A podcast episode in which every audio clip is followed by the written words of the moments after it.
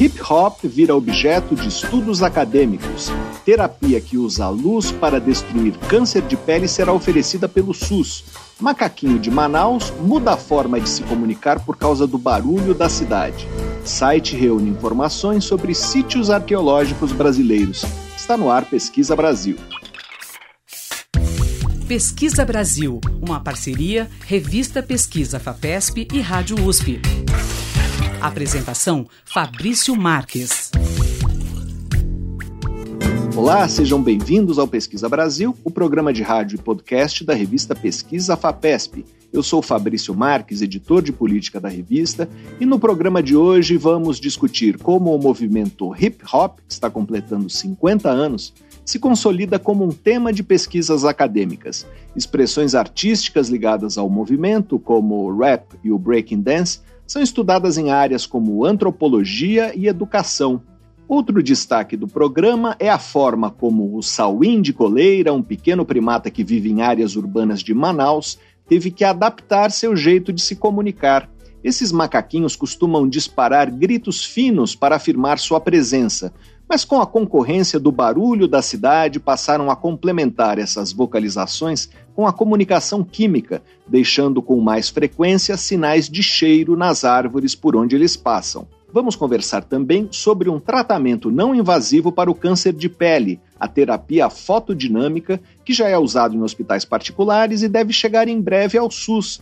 E também vamos explorar um site que reúne informações sobre os sítios arqueológicos brasileiros. Você pode acompanhar o conteúdo de Pesquisa FAPESP nos nossos perfis nas redes sociais. Nós somos arroba Pesquisa FAPESP no Facebook e no Twitter, e no Instagram e no Telegram, arroba pesquisa underline FAPESP. Nosso site é o revistapesquisa.fapesp.br e lá você pode ouvir o Pesquisa Brasil quando quiser e também pode se cadastrar na nossa newsletter, assim você acompanha a nossa produção de reportagens, vídeos e podcasts e se quiser falar com a gente, fazer uma pergunta ou uma sugestão, escreva para pesquisabr@fapesp.br.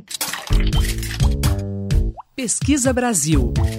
Uma parceria da revista Pesquisa Fapesp e Rádio USP. Apresentação Fabrício Marques.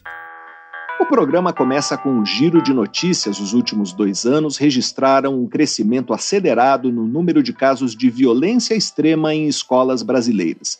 Foram 21 casos do tipo entre fevereiro de 2022 e outubro de 2023, contra 15 episódios nos 20 anos anteriores. Esse dado está no relatório Ataques de Violência Extrema em Escolas no Brasil, Causas e Caminhos, coordenado por Thelma Vinha, pesquisadora da Faculdade de Educação da Universidade Estadual de Campinas, a Unicamp.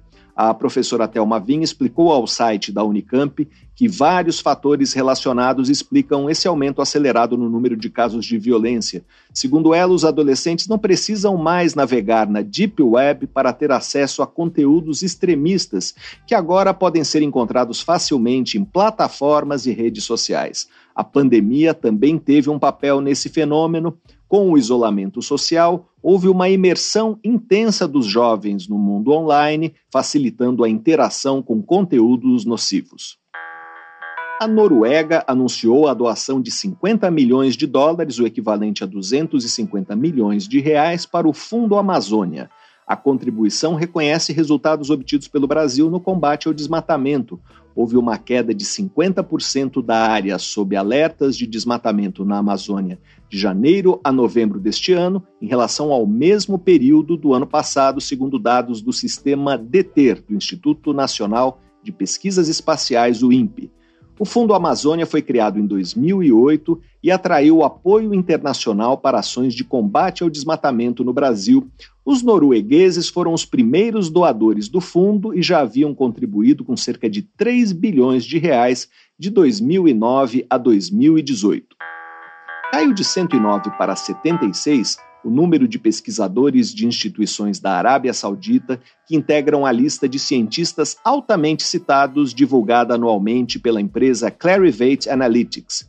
Houve um expurgo de nomes de cientistas de universidades sauditas após denúncias de que essas instituições vinham simulando a contratação de dezenas de pesquisadores de outros países cujos trabalhos recebem muitas citações, isso para melhorar a sua presença na lista da Clarivate e elevar sua classificação em rankings universitários internacionais. Esses cientistas declaravam estar vinculados às universidades sauditas, mas tinham que passar poucas semanas por ano no país. O artifício foi revelado recentemente em uma reportagem do jornal espanhol El País, mostrando que vários cientistas da Espanha participavam desse esquema. A FAPESP e a Universidade da Guiana Francesa assinaram um acordo de cooperação. O objetivo é financiar projetos conjuntos de pesquisadores de São Paulo e da Guiana Francesa, que é uma região ultramarina da França, noroeste do estado do Amapá. Entre os temas de interesse para futuras colaborações estão estudos sobre a Amazônia, sobre doenças crônicas e infecciosas e sobre construções sustentáveis. O acordo vai vigorar nos próximos cinco anos. Pesquisa Brasil. Entrevista.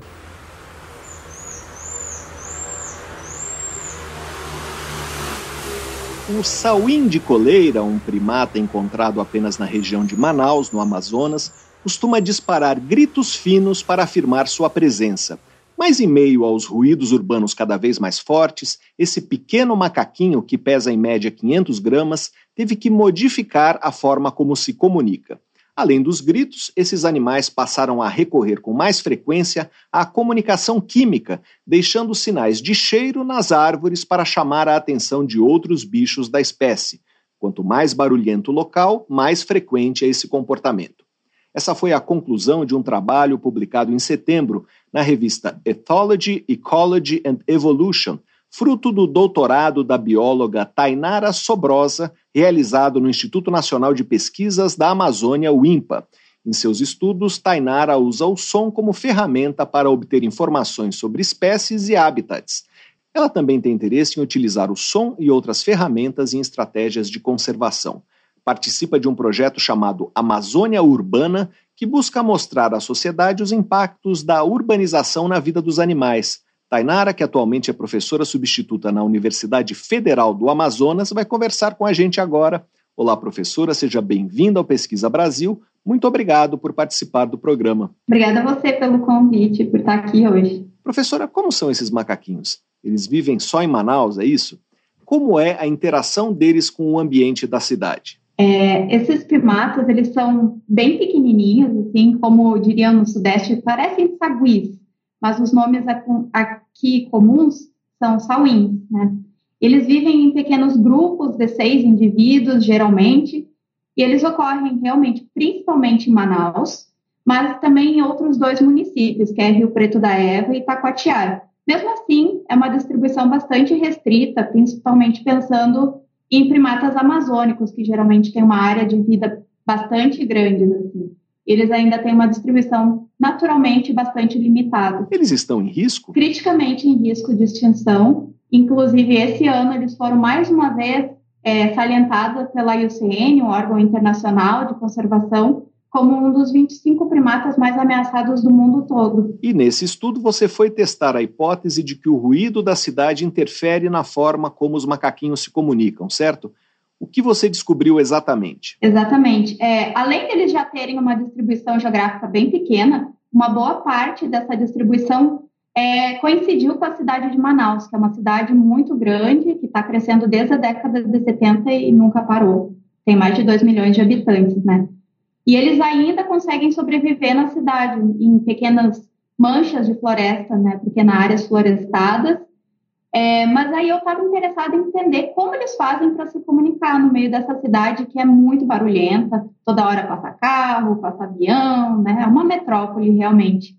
É, especialmente porque em primatas a comunicação é bastante importante, já que eles vivem em grupos. Então, eu queria entender se eles estavam conseguindo realmente se comunicar mesmo nesse contexto. Tainara, como foi possível comprovar que a comunicação química está reforçando a comunicação sonora? É, eu fiz um estudo que a gente chama de estudo comportamental, né? Eu acompanhava grupos de sauim, seguia eles realmente na floresta, é, e eu tive ajuda de um equipamento. Eu primeiro equipa, é, capturei esses animais e botei um pequeno colar no pescoço deles, e esse colar emitia um sinal de rádio mas esse sinal eles não conseguem ouvir, não atrapalha a vida deles, né? Mas eu conseguia detectar onde eles estavam dentro da floresta, especialmente porque eles são muito pequenos, né? Quando eles estão se movendo rapidamente na floresta é bem difícil de visualizar. Então esse equipamento ajudava bastante. Enquanto eu estava seguindo, eu contabilizei as vocalizações, os sons que eles emitiam e também um comportamento que é relacionado ao comportamento uh, olfativo que eles fazem, que é uma marcação de cheiro. Em ambientes com menos barulho, essa marcação de cheiro é menos frequente, é isso? Exatamente. É, parece, essa marcação de cheiro nada mais é do que eles darem uma esfregadinha no substrato, geralmente na, nas árvores onde eles estão passando, né? E aí eles têm glândulas que produzem esses odores, então eles deixam os odores deles por onde eles passam. E eu vi que esse as chances de que esse comportamento fossem exibidos era muito maior quando eles estavam no lugar barulhento. Eles não paravam de vocalizar, de emitir os sons deles, mas eles faziam mais essas marcações. Então, é, eu imagino que eles estejam reforçando a comunicação deles com esses dois tipos de comunicação, assim, o olfativo e o acústico. As vocalizações são idênticas em ambientes barulhentos e não barulhentos? Não, na verdade não, tem uma pequena mudança. É, só que esse estudo eu ainda estou avaliando realmente o som, os parâmetros acústicos do som que a gente chama, né? Mas parece que eles fazem sons mais lentos quando eles estão em ambientes ruidosos. Então, eles, eles falam pausadamente para que os outros membros do grupo consigam, é, pelo menos, captar uma parte do sinal para se comunicar. Assim. É, Tainara, na abertura da entrevista eu mencionei que você usa os sons para obter informações sobre espécies. Como o som é uma ferramenta ao alcance dos ecólogos para fazer esse tipo de estudo? E você estuda isso desde quando? É, eu uso o som desde praticamente desde a graduação, depois eu fiz o meu mestrado e depois o doutorado, né? Em alguns momentos o som era o foco do estudo, né, tentando entender como eles faziam para se comunicar, mas em outros eles eram realmente uma ferramenta. Por exemplo, durante o meu mestrado, eu trabalhei com a interação entre o sauim de coleira e outra espécie, que é o sauim de mãos douradas. Então, eu queria saber se uma das espécies era mais agressiva com a outra. Então, eu emitia o som territorial de uma espécie para ver a resposta da outra. É o que a gente chama é, de experimento, de, e como se ele simulando como se ele estivesse invadindo o território do outro, né? Então, eu consegui ver que essa outra espécie, o sauim de mãos douradas, ela tende a ser mais territorial, mais agressiva, digamos assim, do que o sauim de coleira nas áreas onde eles ocorrem juntos. E eu, eu estudei isso porque, na verdade, essa seria uma ameaça natural para o sauim de coleira. Né? Então, é, as ameaças que essas espécies sofrem são principalmente o crescimento urbano e a perda de habitat, isso é o principal, mas, naturalmente, eles também têm a competição com essa outra espécie. E nessa situação eu usei o som para acessar como era esse comportamento entre eles. E os sauins de mãos douradas são parecidos com os sauins de coleira? Como eles são? Eles ocupam a mesma região? É, em tamanho, eles têm um tamanho parecido, sim, mas olhando, eles são bem diferentes. O sauim de mãos douradas é preto com a mão dourada, como o próprio nome diz, enquanto o sauim de coleira tem o, o peito mais branco, a parte é, posterior, traseira, assim, mais marronzinho. Então, olhando a pelagem, eles são bem diferentes. Mas o som deles é bem parecido. Inclusive, isso foi outra coisa que eu descobri também é, que na verdade nas áreas onde eles ocorrem juntos, porque eles não estão juntos em todas todos os lugares, é, mas onde eles ocorrem junto parece que o som o sauim de mãos douradas faz sons mais parecidos com o sauim de coleira. Então, basicamente é uma tentativa de falar aqui é meu, independente se você é da minha espécie ou não, mas ele torna o som deles mais parecidos para mandar a mensagem, basicamente. Tainara, depois de concluir o doutorado, você continua trabalhando com sons e primatas? O que você está fazendo agora? Sim, é, depois do doutorado, eu comecei, inclusive, a fazer um pós-doc, e onde eu também passei a usar o som como ferramenta, utilizando gravações autônomas, né, que são gra pequenos gravadores que a gente bota na floresta e grava tudo que tem lá, mas mais ou menos para tentar acessar quantos organismos vivos tem naquela região E isso eu fiz é, no, no, sul do Amazonas, já em outras regiões, né, para avaliar também se há um impacto da mudança da cobertura vegetal é, na ocorrência desses animais, sendo que eu não necessariamente via eles, mas eu ouvia eles através dos sons. E hoje, como eu sou professora substituta na UFAM, então eu já tenho também alguns alunos que estão é, atuando junto, aprendendo a usar essas ferramentas e detectando grupos específicos de primatas, de sapos. Então, são vários grupos é, que a gente pode é, estudar com essa metodologia. Queria que você falasse um pouco sobre o projeto Amazônia Urbana, o que vocês buscam com esse projeto e o que já alcançaram? Sim, é, quando eu estava fazendo meu doutorado, tinha outras duas colegas, que era a Juliana Appel e a Lídia Martins, é, e a gente estava conversando sobre como os nossos trabalhos muitas vezes ficam limitados ao ambiente acadêmico, às pesquisas, aos jornais internacionais, e muitas vezes não chegam até é, às vezes até morador que está do lado do lugar onde a gente está trabalhando, né? Então, a gente estava buscando meios de conversar justamente com essa população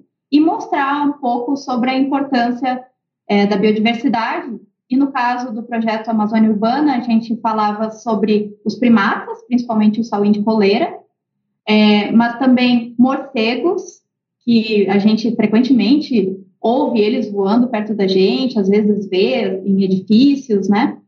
E também lagartos, aqui principalmente em Manaus, a gente ainda tem iguanas, né? a população tem contato com esses animais mesmo na área urbana. Então a gente queria falar sobre as possibilidades de das, das espécies estarem existindo juntos, tanto os humanos quanto esses animais. E no caso até dos morcegos, sobre como eles não trazem malefícios, como muitas vezes as pessoas pensam, né, mas que na verdade são importantes para esses ambientes onde a gente vive, por exemplo. Que eles comem insetos como mosquitos, aqui na região a gente chama de carapanã.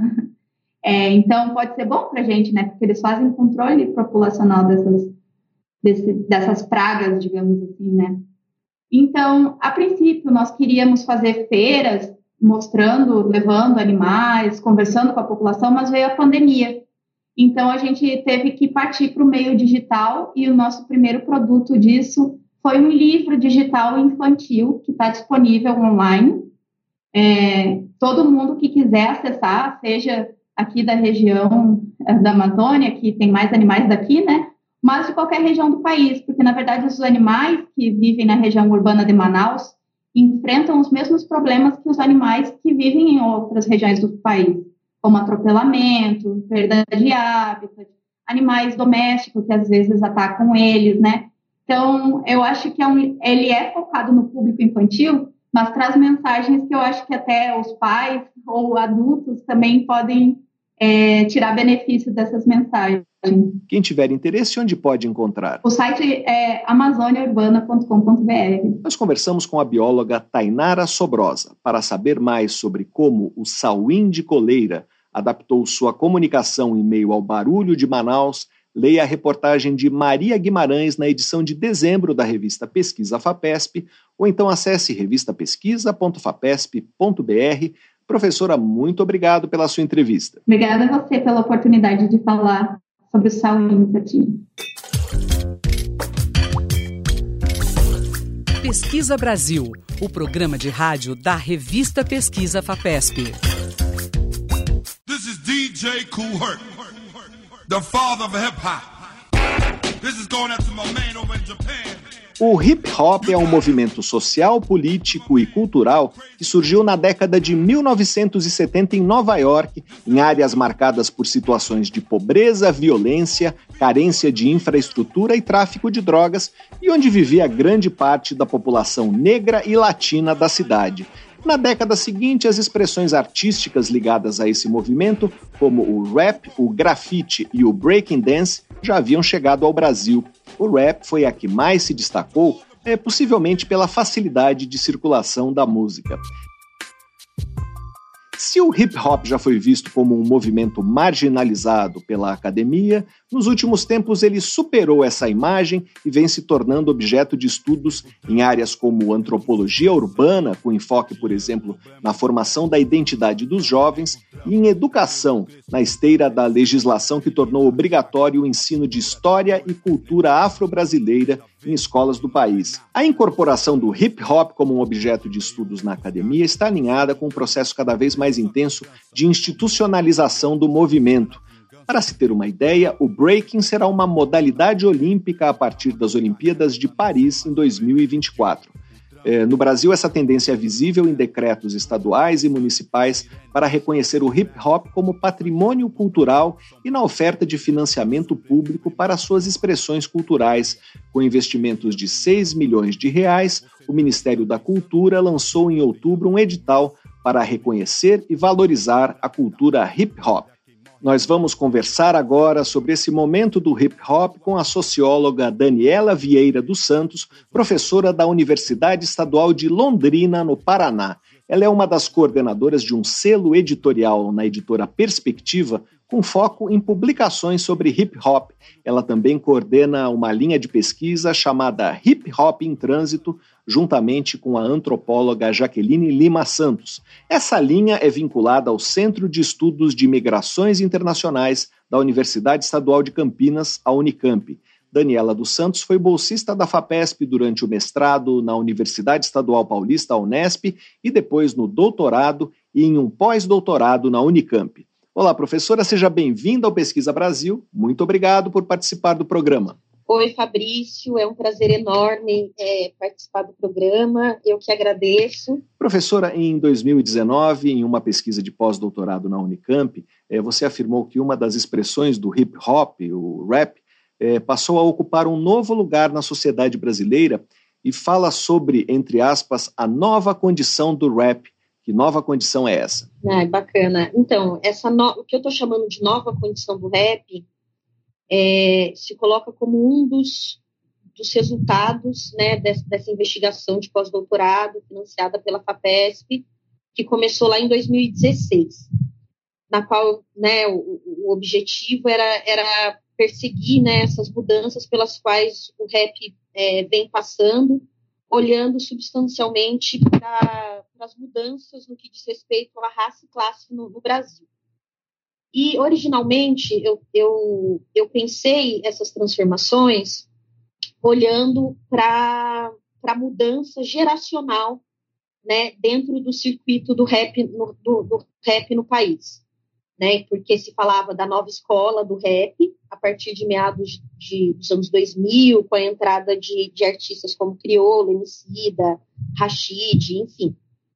Né, e aí eu, tanto que meu, meu projeto de pesquisa, ele se, se intitula é, A Nova Geração do Rap e a Indústria Cultural. Então eu estava muito balizada para essa ideia de que as transformações concernentes ao, ao, ao rap estavam restritas a essa nova geração. Porém, conforme a investigação foi, foi caminhando, eu percebi que não se tratava de questões que balizavam apenas essa nova, essa nova geração, digamos assim, né?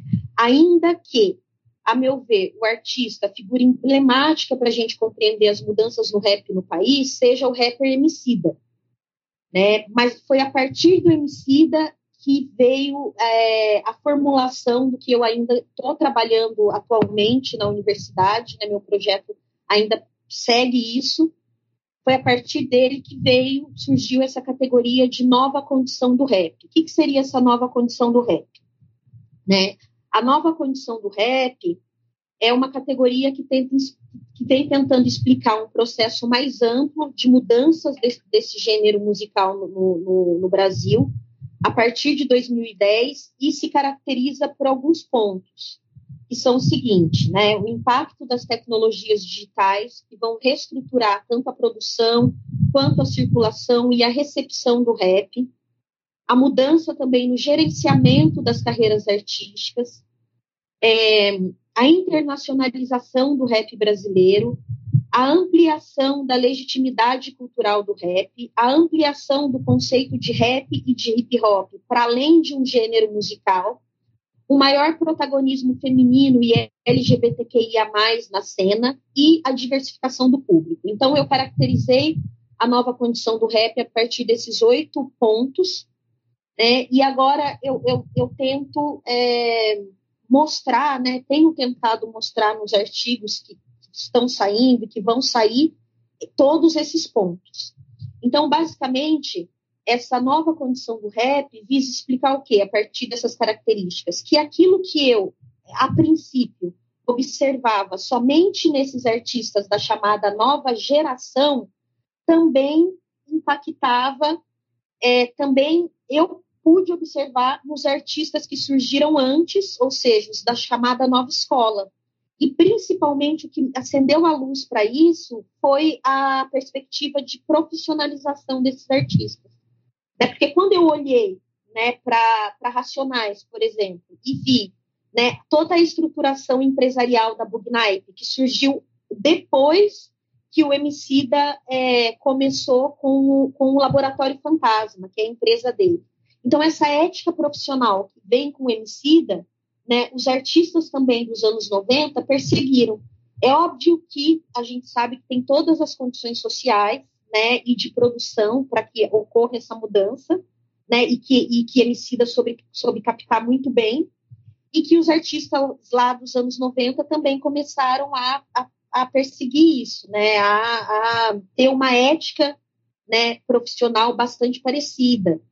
E essa questão da internacionalização também é bastante importante para entender né, a, a, cultura hip hop e o que eu estou chamando de nova, de nova condição do rap além de, de, um outro ponto que eu não coloco dentro da. Não, eu não coloco explicitamente dentro dessa caracterização que eu faço, mas que dá para puxar uma linha quando a gente fala do, do, do, de novos espaços sociais e simbólicos, que é justamente essa entrada né, do, rap e da cultura hip hop nas universidades. Queria que você falasse um pouco sobre o selo editorial uh, na editora Perspectiva, com foco em publicações sobre hip hop, é, que você coordena junto com a antropóloga Jaqueline Lima Santos, da Unicamp. Que obras já foram publicadas? Então, é, a Hip Hop em Perspectiva, ela surge, em, a ideia né, da Hip Hop em Perspectiva surge em 2020, né, e tem como é, o objetivo principal né, da, da, da coleção foi de trazer ao Brasil obras do campo chamado de estudos de hip hop, né, que é um campo que surge institucionalmente nos anos 2000 nos Estados Unidos. E a primeira obra foi a Black Noise, né, que a gente traduziu como Barulho de Preto, da, da Trisha Rose, que foi publicado em 2021. Em seguida, nós organizamos né, o livro Racionais entre o Gatilho e a Tempestade, né, compilando uma série de, não compilando, né, mas convidando pessoas para escreverem sobre os racionais a partir de perspectivas distintas, né, da, da, que a obra deles é, nos oferece assim, para pensar. E o terceiro livro, né, que está aí agora, acabou, né, o bebê acabou de nascer, digamos assim, é um livro da Patrícia Hill Collins, chamado do Black, da, do Black Power ao Hip Hop. E também, junto com o livro da Patrícia Hill Collins, tem um livro que não necessariamente é, é, é da coleção, mas que ganhou o selo, que é o livro do Projeto Rappers, 30 anos do Projeto Rappers, que também acabou de nascer, mas que está vinculado ao projeto de Gueledés, Instituto da Mulher Negra. Qual é a importância de trazer essas obras é, para ampliar o alcance do hip hop como objeto de estudos acadêmicos? E quais temas precisam ser aprofundados nesses estudos sobre o movimento que estão no radar de vocês? Eu acho que é, referências, né, primeiro ponto, referências bibliográficas importantes, né, que talvez é, muitos alunos não poderiam, e também né, professores né, não, não, não teriam acesso por, por estar em outra língua. Né, eu acho que isso fortalece o debate e inspira né, outros pesquisadores. Então, são referências importantes. Acho que o primeiro ponto é esse, né, da gente discutir não só dentro é, da literatura que se tem no país, né, sobre o assunto, mas também né, se inspirar em, em, outros trabalhos, acho que isso é um ponto importante. Né, e, e um outro, uma outra questão né, que nos foi é, bem relevante é a primeira, talvez, né, é esse grande interesse pelos estudos de hip hop. Então, assim, se tem essa demanda, né, mas tem uma bibliografia que ela, ela não é pequena no Brasil, no entanto, ela não, ela está muito dispersa, né, e também trazer as obras de referência, porque a gente vê né, o, o, livro, ainda que hoje a gente tem internet, dá para baixar livro, mas é diferente quando a gente tem uma circulação em âmbito nacional, né, e que essa circulação ela gera um debate público maior. É, eu acho que isso é, é foi bastante relevante para a gente querer é, encabeçar, né, trabalhar é, nesse projeto da coleção Hip Hop em Perspectiva. No começo da entrevista, você mencionou, é, entre os aspectos que você está abordando na sua pesquisa, a questão da presença das mulheres no hip hop. É, a presença de mulheres sempre foi ativa no hip hop no Brasil? Eu vejo isso, isso é uma pesquisa ainda que é, que é o, é o ponto que eu estou no meu projeto, assim, né, que eu quero investigar e ter mais é, é, leituras mesmo sobre a, a questão de gênero. Né? No entanto, observando o campo, eu vejo que as mulheres elas sempre tiveram na linha de frente né, da, da, do rap, da cultura hip hop, sempre tiveram. No entanto, também a gente sabe que é, né, é uma cultura que ainda, né, um movimento cultural que, embora ele seja é, um movimento que é, é, é, se oriente né, por, por busca de cidadania, uma efetiva democracia, justiça social, enfim, é, é machista, né? é sexista, no, no entanto, hoje, devido a esses debates e embates né, alguns rappers eles vêm revendo as suas composições, fazendo pedidos públicos de desculpa, não cantando algumas canções, enfim. Mas as mulheres elas sempre tiveram é, presentes, mas elas né, são é, invi, invi, é, invisibilizadas, né, igual acontece em outros campos né, do conhecimento, né, como também na, nas ciências sociais, em outras áreas né, do conhecimento, que sempre tem uma mulher ali né, ou do lado, ou na frente, ou embaixo, dando apoio para que os homens subam, elas estiveram ali. Mas eu ouvi, né, em, relatos, né, de rappers tal, que, por exemplo, é, tinham festivais ali bem nos primórdios, né, as mulheres elas eram as últimas a cantar, né, cantavam no espaço que sobrava, né, tem também a questão do, né, de, de assédio moral e sexual.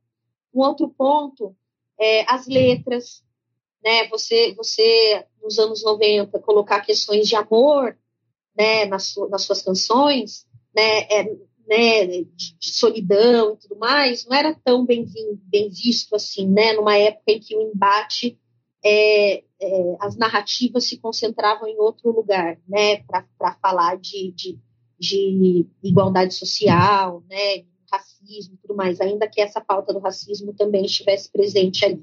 Então, tem, são várias mulheres, né? né Sherry Line, Rose, Rose MC, né? É, Lady Chris Rap, a própria Dina D, né? Depois vem o RZO, né? Com a, com a Negra Lee, né? Um pouco, um pouco mais para frente, enfim.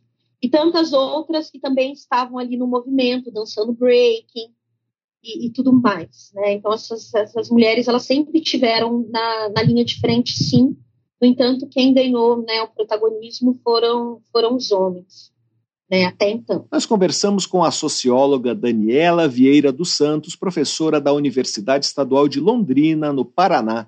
Professora, muito obrigado pela sua entrevista. Fabrício, eu que agradeço, foi um prazer enorme. Um abraço. Nós vamos continuar falando sobre hip hop. Nosso próximo entrevistado é Gabriel Gutierrez, professor e pesquisador de música que atualmente faz um estágio de pós-doutorado na Universidade Federal do Rio de Janeiro, a UFRJ. Há mais de 10 anos ele pesquisa o rap, que é o braço musical do hip hop aqui no Brasil.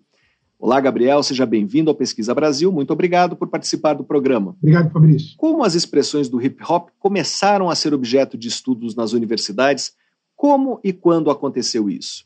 É, o, o, hip hop no Brasil, né, ele já tem uma história de 30 anos, né? um pouco mais do que 30 anos. Então ele chega no Brasil através dos meios de comunicação de massa, especialmente do cinema e da fonografia, né, na, da indústria da música, através dos bailes black que existiam em São Paulo e Rio de Janeiro, predominantemente, já nos anos 70. Então, você tem um movimento de bailes que está acontecendo nos subúrbios, nas periferias dessas duas grandes cidades, que é anterior ao rap, né, ao hip hop, que vai pegar esses gêneros que a gente genericamente chama de black music, mas que na verdade são gêneros da música afrodiaspórica estadunidense, mas que, enfim, são diaspóricos de alguma forma, né?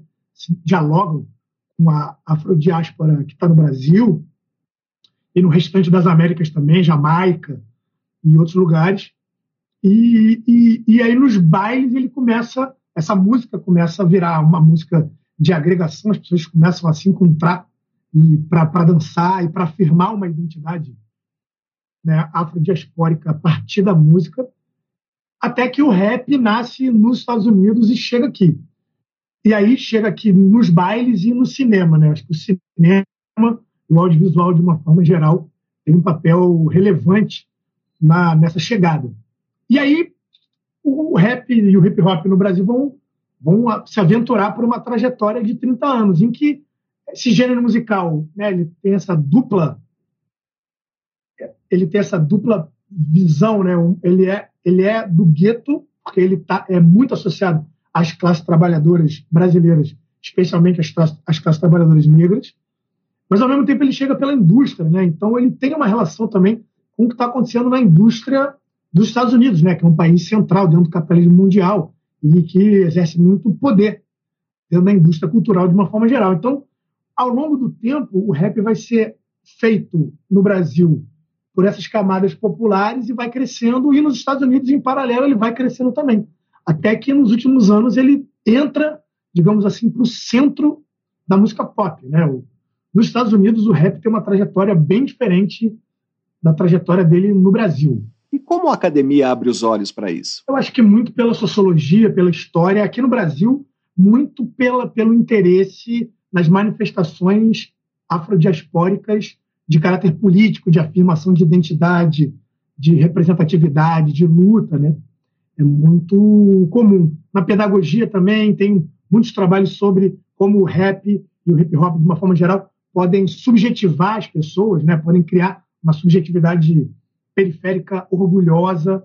Então você tem trabalhos na, na pedagogia, muitos trabalhos na sociologia, na história, muitos trabalhos na, na, na, no departamento de letras também, porque porque o rap tem uma atenção especial para lírica, né? para escrita. Eu reputo o rap como uma literatura, né? uma literatura das ruas, que tem um, um, um, uma capacidade expressiva tão relevante, tão eloquente quanto a literatura que consegue ser registrada no papel, né? Então você tem essa entrada por esses lados, mas fundamentalmente acho que amarra essa entrada na sociologia, na, no departamento de letras, na história e na pedagogia é uma, um interesse por manifestações culturais de afirmação de identidade e de luta política das camadas das classes trabalhadoras do Brasil, especialmente das pessoas negras. É, Gabriel, há um consenso sobre por onde ele chegou ao Brasil? Então, aí, Fabrício, é uma questão né, complexa. Eu sou do Rio de Janeiro e uma das coisas que eu entro no rap eu entro no rap para estudar né, esse fenômeno através do rap de São Paulo, do Racionais MCs, que é um nome central dentro do rap nacional, é o maior nome, eu diria que é o maior nome do rap brasileiro, né?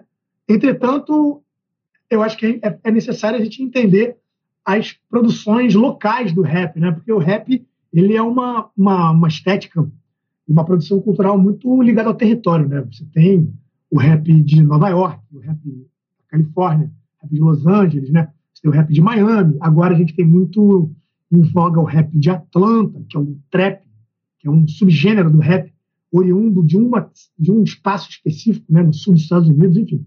Então você tem uma, uma, uma o rap ele é muito ligado ao território, à cidade, ao centro da cidade, ao lugar onde ele, onde ele é praticado, né, o, a diale, o dialeto do rap, essa, essa literatura da rua, ela é muito, ela é muito ligada ao que as pessoas falam nesse espaço.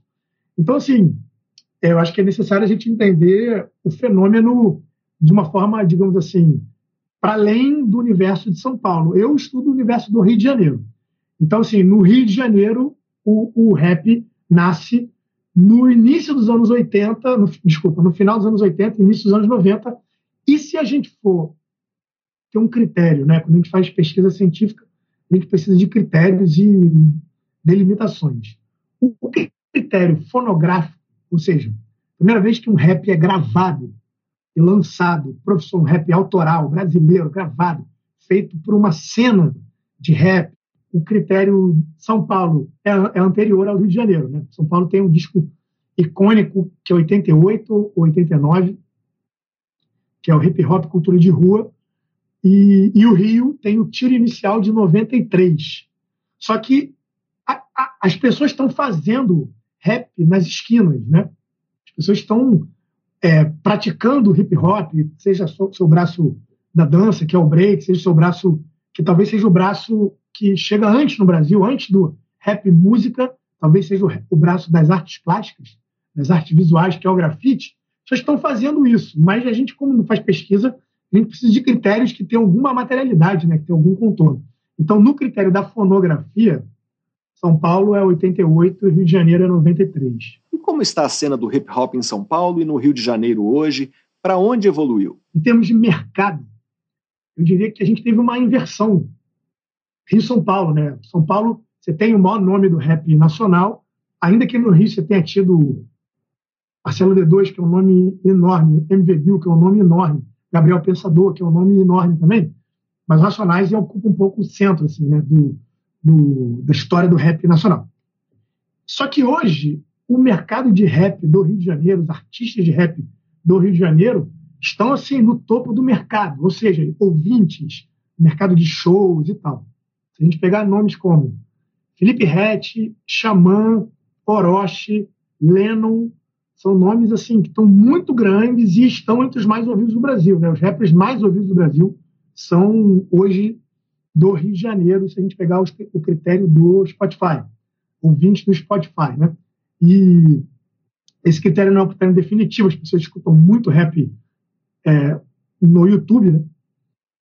mas os números desses artistas também são enormes. E, ao mesmo tempo, em São Paulo, você teve uma. uma São Paulo abraçou o funk carioca de um jeito exponencial. Né? São Paulo é, é a maior cidade capitalista do Brasil, né? é, uma, é uma metrópole, é, é a maior metrópole do país. Então, você tem circuitos econômicos, tem mais dinheiro circulando, você tem possibilidades materiais pra, maiores para que uma cena musical exista.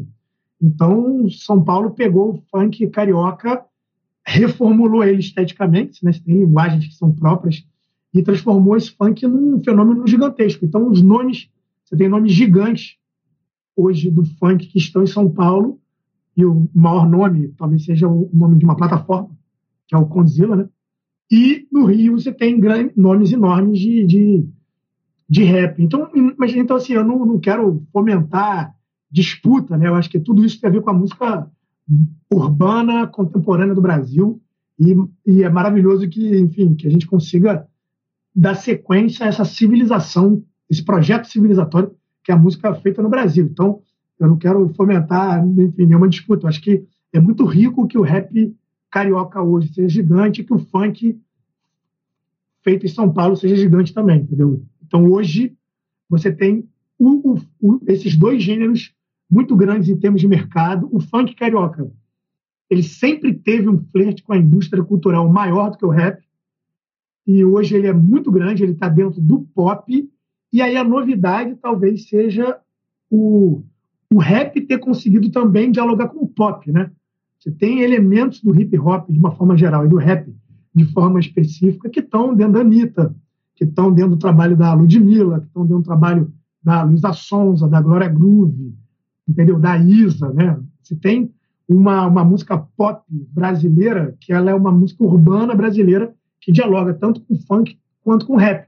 Então, eu acho que hoje a gente tem esse o mercado de música para esses dois gêneros hoje, ele está muito conectado com a música pop também, o que não significa que você não tenha os fãs de rap que gostam de rap, que não tem nada a ver com a música pop, né? Eu gosto muito disso, assim, meu gosto tem muito mais a ver com isso. Mas eu, como pesquisador, pesquiso as coisas além do meu gosto. Nós conversamos com Gabriel Gutierrez, professor e pesquisador de música que atualmente faz um pós-doutorado na Universidade Federal do Rio de Janeiro, a UFRJ. Gabriel, muito obrigado pela sua entrevista. Obrigado, Fabrício. A alegria foi minha estar aqui com vocês. Para saber mais sobre os 50 anos do movimento hip hop e como ele passou a ser objeto de estudo nas universidades, leia a reportagem de Cristina Queiroz na edição de novembro da revista Pesquisa FAPESP, ou então acesse revistapesquisa.fapesp.br. Eu não li, eu não assisti, eu vivo o negro drama, eu sou negro drama, eu sou fruto do negro drama. Aí, dona Ana, sem palavra, a senhora é uma rainha, rainha. Mas aí, se tiver que voltar pra favela, vou voltar de cabeça erguida, porque é assim que é, renascendo da cinza, firme e forte, guerreiro de fé. Vagabundo nada. Você ouve Pesquisa Brasil. Apresentação: Fabrício Marques. Sabe qual é o sítio arqueológico mais antigo do Brasil? Sabe qual é o mais próximo da sua casa?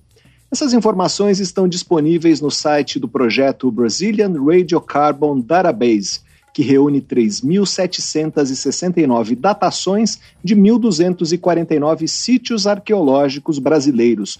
No ar desde 2021, o serviço também permite que os usuários colaborem atualizando as informações. O banco de dados foi construído pela equipe do arqueólogo Lucas Bueno, pesquisador da Universidade Federal de Santa Catarina, com quem nós vamos conversar agora. Olá, professor, seja bem-vindo ao Pesquisa Brasil. Muito obrigado por participar do programa. Obrigado, obrigado pelo convite. É um prazer conversar com vocês. Professor, antes de falar do projeto, queria que o senhor explicasse qual é a importância da datação por radiocarbono para a arqueologia é, por que esse método de datação é tão importante? Bom, a, a datação, né, pelo método de radiocarbono, é o principal elemento que a gente usa na arqueologia para conseguir definir uma, uma data absoluta, né, uma cronologia, é, conseguir se aproximar um pouco melhor de quando os eventos é, que a gente está analisando nos sítios é, arqueológicos de fato aconteceram. Então, ela é o método mais é, tradicional utilizado, utilizado pela arqueologia né, para conseguir estabelecer um parâmetro cronológico, né, quando as coisas que a gente está estudando nos sítios arqueológicos aconteceram. Né. Então, é, a partir desse método, a gente consegue né, é, estabelecer né, é, é, um, um, período né, é, para para né, as sociedades que a gente estuda, né, para cada sítio arqueológico que, que a gente está estudando. Isso é feito analisando isótopos radioativos de carbono, é isso? E, isso, isso. A gente só consegue fazer, é, desenvolver esse método se a gente tem algum, é, alguma matéria orgânica assim, no sítio arqueológico. Né? A gente, normalmente, o que é mais comum né, são artefatos, são vestígios carbonizados, né, que podem ser madeira, osso, né, ou o carbonizado é o mais comum porque a, a, com a carbonização ele tem é, uma durabilidade maior, né? Mas se a gente acha também ossos carvão é, e madeira, por exemplo, né, não queimado, a gente também pode datar. Então tudo que é material orgânico é passível de ser datado pelo método do radiocarbono. Então isso é uma das coisas importantes, né, para que a gente consiga é, fazer essa datação é o contexto né, da onde vem essa amostra. A gente precisa ter uma amostra de material então orgânico, né? é, precisa fazer a, a, coleta dessa amostra e a gente envia isso para laboratórios especializados, né? É, a maioria desses laboratórios é, estão fora do Brasil, né? A gente tem um é, no Brasil que começou a funcionar é, recentemente mas é, via de regra, né, a gente acaba tendo que usar laboratórios localizados no exterior. E é muito importante saber exatamente da onde veio essa amostra, para a gente saber o que, que efetivamente a gente está datando.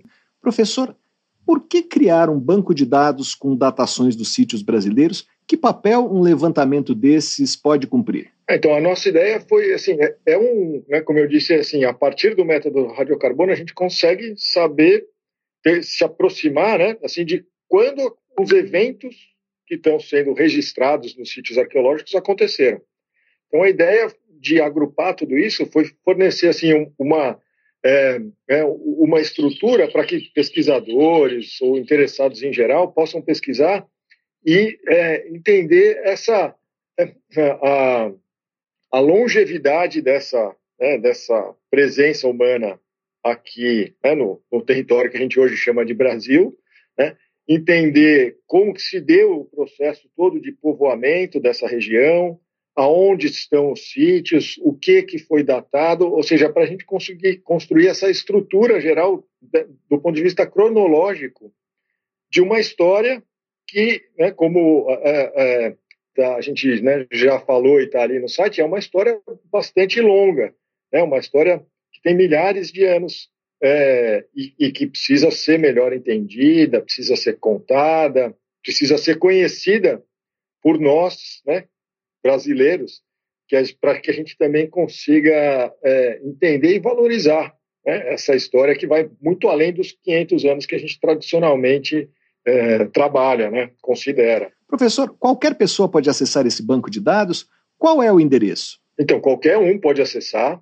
Né? É, é um banco de dados está é aberto. Né? A gente, inclusive, é, construiu todo o banco de dados, o site, né? onde, onde você pode acessar essas informações. Ele está em quatro línguas, né? tem português, espanhol, francês e inglês.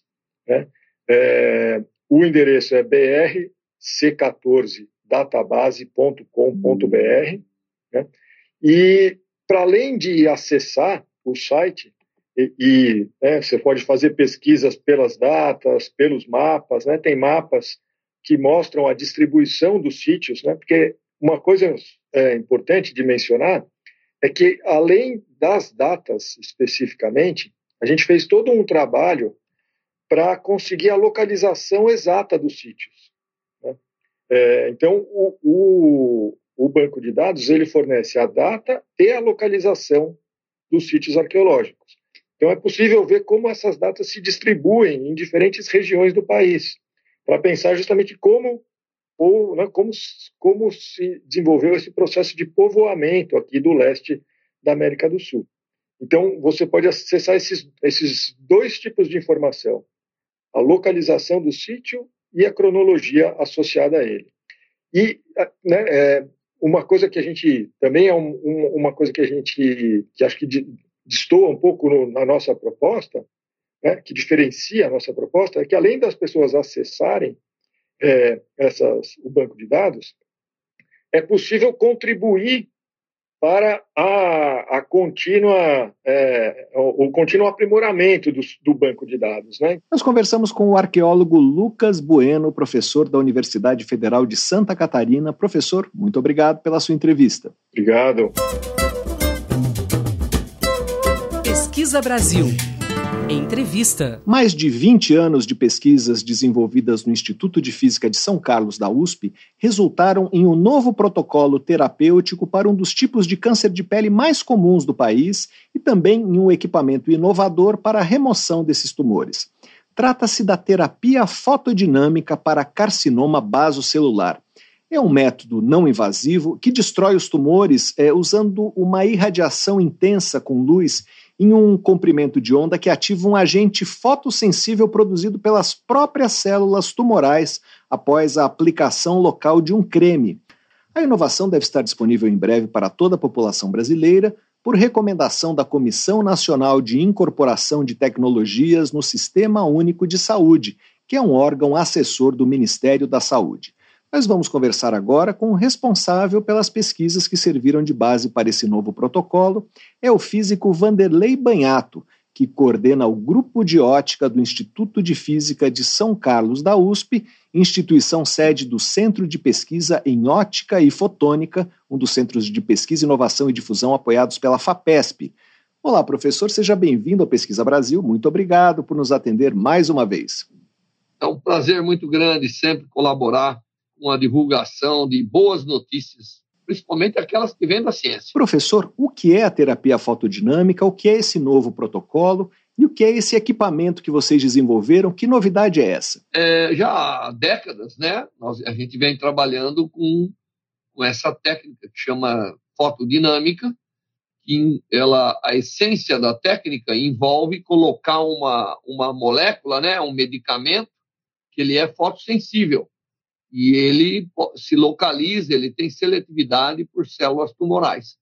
Então a gente coloca, expõe o paciente a essas moléculas e aí ilumina o tumor. Iluminando o tumor, nós provocamos uma fotoreação, uma severa oxidação e a morte daquela região que, sendo um tumor, né?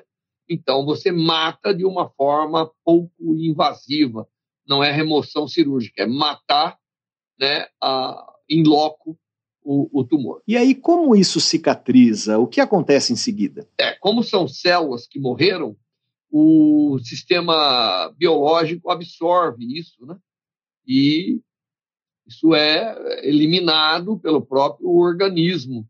Né? Até tumores bem razoavelmente grandes são, a gente consegue é, eliminar de forma fácil. No caso da pele, isso vai virar uma crosta é como uma pequena um raspão, né, um machucado que cria uma, uma crosta e ali está todo o tecido e aí a regeneração joga isso para fora, né, como uma feridinha que cai a casca e o tecido por baixo é um tecido sadio. Professor, a aplicação é para o carcinoma basocelular, que é aquele tipo mais comum de câncer de pele.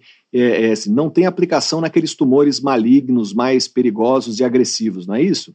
Ele, a gente só não aplica no melanoma, a gente aplica tanto no baso celular, que é um tumor que pode ser planar ou nodular, como também no espino celular, dependendo da região, como é o caso de lábios, é, como é o caso, às vezes, de asa nasal, em alguma localização, a gente aplica também. O importante é que a lesão tem que ser pequena, para que a gente possa iluminar bem, para que a gente possa eliminar o tumor, levar ele à fotoreação e à morte é, de uma forma muito satisfatória. Quando a gente consegue fazer tudo bem, nós já estamos chegando próximo aos 97% de eliminação tumoral com uma única aplicação. Agora, o bom da técnica também, né, Fabrício, é que a gente pode aplicar várias vezes se for necessário. Então, se tiver um tumor um pouco maior, é possível que se faça várias aplicações. Mas só para não estender muito, deixa eu te dizer que todo tumor nasce pequeno. O que nós temos que convencer as pessoas é logo já procurar o médico. Aí essa técnica vai ser simples, porque se é pequeno, a gente elimina, nunca ele vai virar grande. Professor, quais são as vantagens da terapia fotodinâmica em relação aos tratamentos disponíveis atualmente, eh, que consistem na remoção cirúrgica dos tumores? Bem, toda a técnica aqui é segura, é eficiente e não é tão invasiva como uma cirurgia, é boa, né? É verdade. Então, ela é, tem a cirurgia, que é o padrão ouro. Hoje nós estamos chegando próximo da cirurgia com os resultados com pequenas lesões. Então, ela, em termos de resultado, ela está começando a se igualar com a cirurgia. Para pequenas lesões, hein? Tá bom? Agora, além disso, ela não traz consigo algumas complicações. Imagine pacientes idosos com diabetes que têm dificuldade na cicatrização, tudo isso. Essa pode ser a, o diferencial na hora de eliminação de uma pequena lesão de câncer de pele. Professor, foi um longo processo até obter essa recomendação da Comissão Nacional de Incorporação de Tecnologias no Sistema Único de Saúde. É, houve vários pedidos de informação ao longo do tempo. Como vocês convenceram essa comissão de que a estratégia vale a pena? Bom, o, o Conitec fez o, o papel dele, ele tem que questionar, porque uma técnica para entrar no SUS, ela tem que ter vantagens, ela não pode ser prejudicial, né? ela não pode ser pouco eficiente, mas ela tem que ser vantajosa economicamente, porque alguém paga a conta no final do dia, né? A gente acha que aquilo que é público ninguém paga, não é bem assim, alguém paga.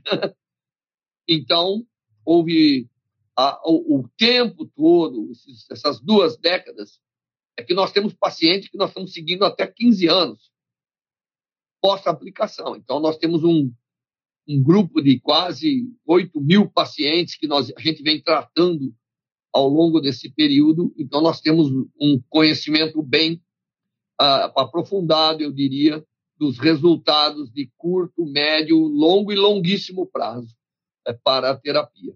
Então, tudo isso é importante na hora de convencer, porque se você faz alguma coisa que só vale para os primeiros meses, o problema volta. Né?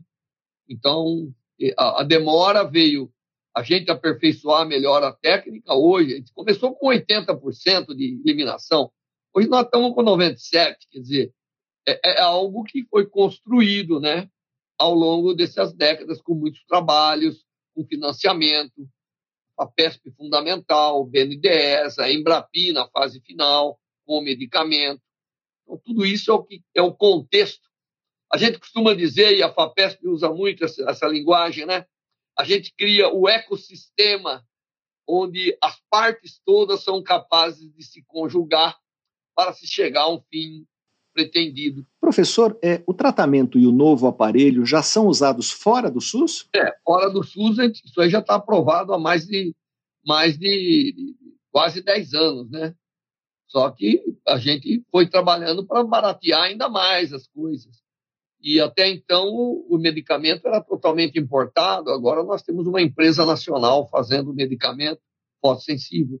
Tudo isso torna economicamente viável a aplicação pelo SUS. Professor, tem alguma contraindicação para essa terapia? É, tem pacientes que não podem se submeter a ela? Não, é, essa é uma vantagem, né? A terapia fotodinâmica ela é local e, e ela não tem contraindicação nem de número de vezes que você vai fazer e nem com as condições clínicas do paciente. Nós conversamos com o físico Vanderlei Banhato, que coordena o Grupo de Ótica do Instituto de Física de São Carlos da USP, instituição sede do Centro de Pesquisa de Ótica e Fotônica, um dos centros de pesquisa, inovação e difusão apoiados pela FAPESP, para saber mais sobre a terapia fotodinâmica para tratamento de câncer de pele.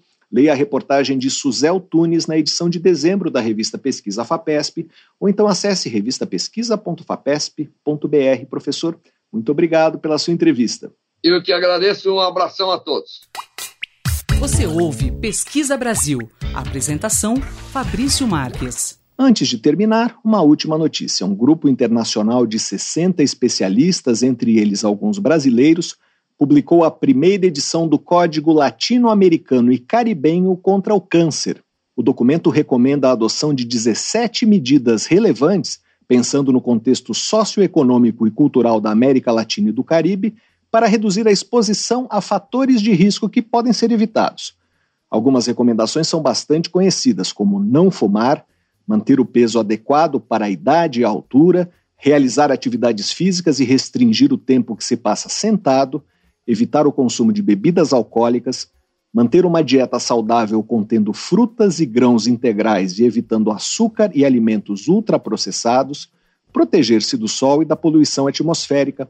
Cada recomendação é acompanhada por orientações para os governos. O câncer já é a principal causa de morte em quase metade dos 33 países e territórios da região. E aqui termina o Pesquisa Brasil de hoje. Para ficar por dentro da nossa produção de reportagens, vídeos e podcasts, você pode se cadastrar na nossa newsletter através do site da revista Pesquisa FAPESP, que é o revistapesquisa.fapesp.br, ou então se inscrever no nosso canal no serviço de mensagens instantâneas Telegram. Procure por Pesquisa FAPESP ou arroba pesquisa FAPESP. E se quiser falar com a gente, fazer uma pergunta ou uma sugestão, escreva para o e-mail pesquisabr.fapesp.br o programa tem produção, roteiro e edição de Sara Caravieri. Eu sou Fabrício Marques, editor de política da revista Pesquisa FAPESP. Agradeço muito pela audiência e até a próxima. Você ouviu Pesquisa Brasil, uma parceria da revista Pesquisa FAPESP e Rádio USP.